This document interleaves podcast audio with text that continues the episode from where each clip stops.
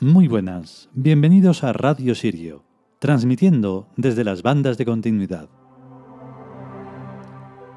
Pues hoy toca un arquitecto muy arquetípico, o incluso viceversa, un, un arquetipo muy arquitectónico.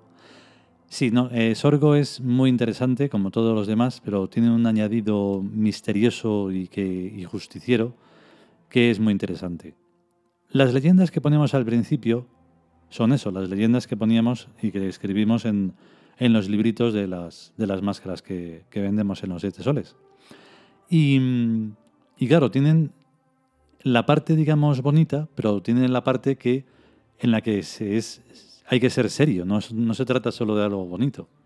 Porque tú puedes estar adscrito a la protección de Sorgo siempre que seas leal a todo eso. Si no, no. O sea, tú no puedes ir como en el monoteísmo de que todo se te perdona y todo está bien cuando haces cualquier putada. Eso no puede ser. O sea, si la haces, la tienes que pagar. Eso es así de claro. Vamos con el capítulo.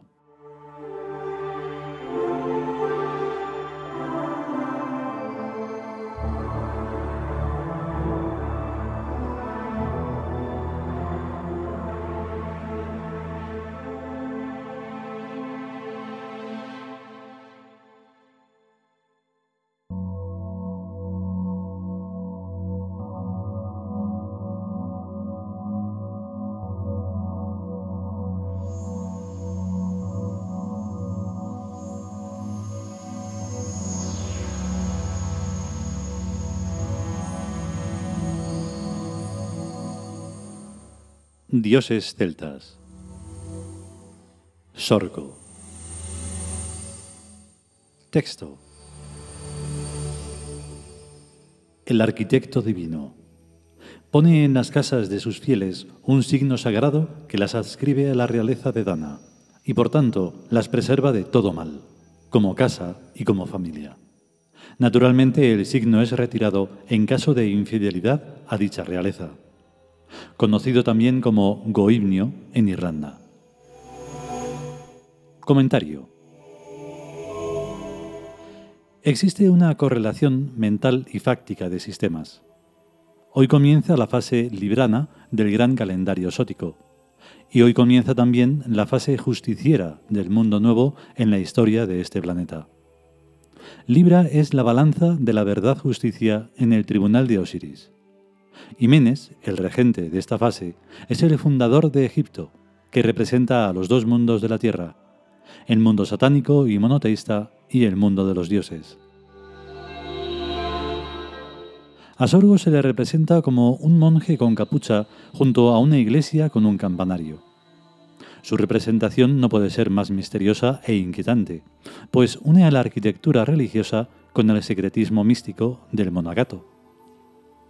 Lo interesante y lo sorprendente es que únicamente con esa unión de misterio religioso con arquitectura pueden crearse y fundarse imperios nuevos y mundos nuevos. Ahora no, pero hace unos años se empleaba mucho en España la expresión la liturgia democrática. No sé si a sabiendas de que liturgia es un concepto religioso y mágico. Liturgia viene del griego litos, piedra, y urgia, milagros, hacer milagros, fuerza mágica. Quien haya visto la película 2001 Odisea del Espacio se habrá enterado de que todo el rollo humano comienza con el roce o toque a un monolito. La película y la novela sobre la que se basa son un enredo que se le va de las manos a su autor, pero recoge los mitos célticos y megalíticos que no cesan de estar presentes en todas las culturas humanas desde los tiempos más remotos e ignotos hasta nuestros días. Pero debemos advertir que no hay religión sin herejías. El dios sorgo céltico, el goibnio o oibniu irlandés, es a veces asimilado a la metalurgia y a la herrería, del culto al fuego, muy posteriores al druidismo ancestral que tuvo su crisis en el comienzo de la Edad del Hierro, hace 3.000 años. Es mucho más fácil obtener hierro directamente que fabricar bronce a partir del cobre y del estaño. Y la edad del cobre y el bronce es anterior a la edad del hierro. Los druidas se negaron a fabricar armas de hierro, aun poseyendo técnicas para hacerlas, pues consideraban a los metales un don de los dioses para la civilización y no para la barbarie. Las herejías herreras causaron matanzas incalculables, que el druidismo nunca aceptó y de las que no es responsable como ya hemos enfatizado en capítulos anteriores. A la vez, tales herejías herreras utilizaron a la escritura para sus propios fines propagandísticos, atribuyendo con la mayor falsedad a los dioses celtas un carácter salvaje, en todo opuesto a sus funciones civilizadoras y pacíficas que eran su razón de ser.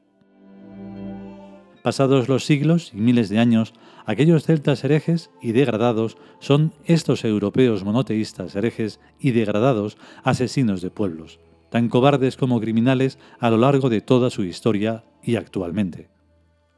Yo suelo decir, a los alemanes todo el mundo les zurra la badana, tanto si se hacen pasar por germanos o por arios o por nazis. Porque en realidad son celtas herejes y degradados. Y digo alemanes refiriéndome a todos los europeos que no sean ni latinos ni eslavos. Alemanes son los franceses, ingleses, suecos, noruegos, holandeses, etc. Todos celtas malos en la antigüedad. Los únicos celtas decentes siguen siendo los druidas. Cuando una raza o nación o clase de gente pierde sus valores espirituales, no es más que basura biológica, una asquerosa cosa democrática. Los latinoamericanos me parecen unos beatos cristianos, pero más vale ser beatos cristianos que anglosajones o franceses. En cambio a mí los negros me caen muy bien, sobre todo si son politeístas e idólatras. O animistas, que viene a ser igual. En todo caso, la raza es una cosa de la biología humana y me tarea al pairo me quedo solo con los comportamientos y los hechos. Estoy en contra de los racistas y de los xenófobos, y lo que únicamente me molesta de los moros es que sean musulmanes. Hay que erradicar los monoteísmos como sea, que siempre quieren asimilar la barbarie con las excusas de sus dioses únicos. El dios Sorgo va de monje y de arquitecto, pero debemos tener en cuenta que monjes los hay de muchas clases y que la arquitectura no es solo poner ladrillos sobre ladrillos, sino también poner ideas sobre ideas. Autoridad sobre reencarnación, sobre inteligencia, sobre ingeniería genética, sobre selección elitista, sobre otra humanidad. Es igual a imperiotiud. Y lo que no sirva se recicla. Cuando se saludan los monjes cartujos, dicen en latín el uno al otro, morir habemos. Y el otro responde, ya lo sabemos. O sea que la muerte es la cosa más natural del mundo.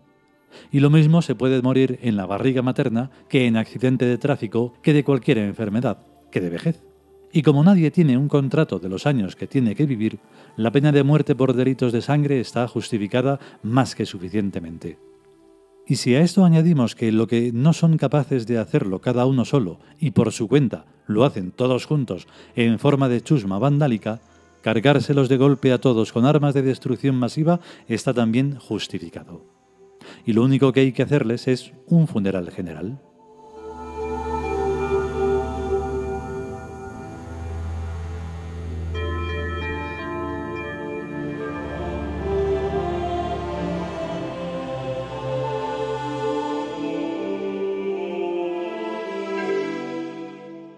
Y hasta aquí el capítulo dedicado a Sorgo, este gran dios celta que es súper misterioso, es que además si vierais el, rostro lo comprenderíais.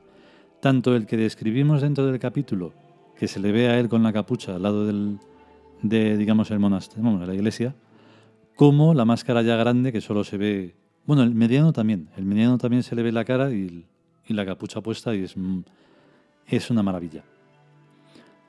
Pues sí, lo que comentamos es algo que, hay que tener en cuenta siempre, porque esto de tener una Europa que no es Europa ni es nada, pues es muy triste. Y se lleva forjando desde hace pues unos cuantos cientos de años, modernamente, pero por desgracia miles de años. Porque el ser humano no quiere, no quiere dar su brazo a torcer de la evolución, porque cree en la muerte de una manera en la que cuando se muere pierde todo, se vuelve inconsciente de nuevo y al nacer otra vez nace alguien que no quiere saber nada. Entonces, claro, se está en una rueda que no para de girar nunca y estamos como estamos. ¿Qué se le va a hacer? Si podemos y sobre todo si queremos, volveremos con un nuevo capítulo de los dioses celtas. A estar bien. Hasta luego.